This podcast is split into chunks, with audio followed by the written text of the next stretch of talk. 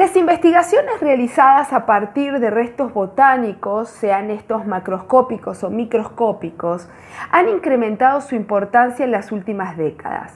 Se pasó de un simple reconocimiento de los recursos vegetales recuperados en diferentes sitios arqueológicos realizados por botánicos a su interpretación a partir de la relación establecida entre los vegetales y las sociedades que los manipularon, pero ya efectuadas por especialistas en arqueobotánica, con distintas formaciones académicas y muchas veces ajenas a las ciencias naturales.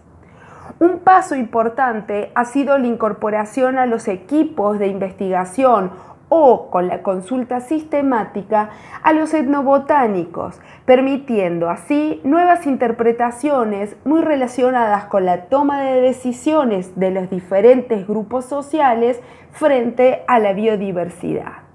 Sin embargo, las investigaciones arqueobotánicas están cumpliendo con las expectativas esperadas en todo equipo arqueológico. ¿Existe una comprensión real sobre el potencial de información que puede otorgar la evidencia que se está analizando?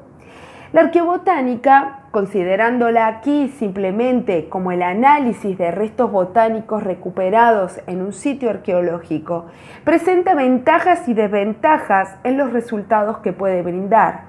Tanto los macro como los microrestos que se recuperan han sido alterados en sus aspectos por distintos procesos efectuados por quienes los manipularon, que, a excepción de determinados contextos, confluyen en una modificación tal que no responde a las características botánicas actuales expresadas en los atlas taxonómicos, logrando muchas veces que sea irreconocible a niveles específicos. Sumado a ello, el proceso de carbonización en los macrorestos, como las alteraciones postdepositacionales.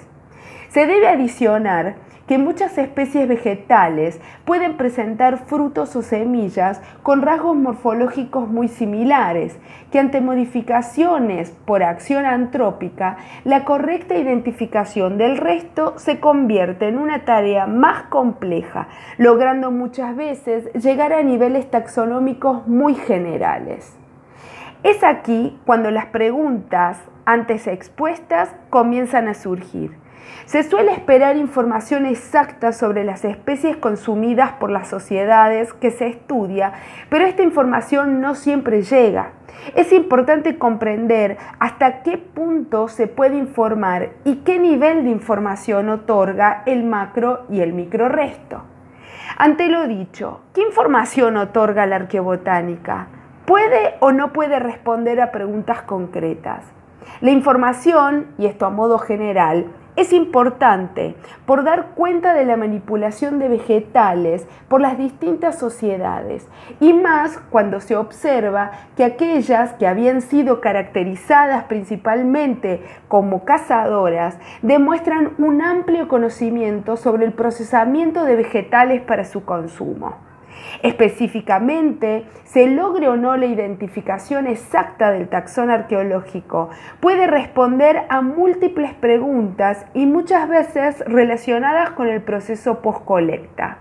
No obstante ello, es importante no forzar la evidencia registrada para que refleje lo que uno quiere.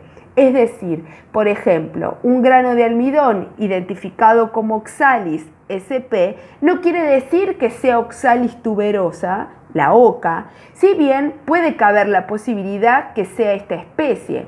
No obstante, la evidencia llega hasta oxalis, lo que podría corresponder a oxalis silvestre que crece en la región de estudio. Además, las colecciones de referencia no suelen estar completas para todas las especies de un mismo género y por tal no se puede llegar a una identificación certera. En estos tipos de casos se debe plantear tantas hipótesis como sea posible para entender el porqué de su presencia en el sitio arqueológico. Es importante reflexionar hasta qué punto puede informar la arqueobotánica y tener en cuenta que para su identificación e interpretación debe considerarse tanto los aspectos botánicos fijos como las alteraciones que se produjeron en el momento en que el hombre las estuvo manipulando.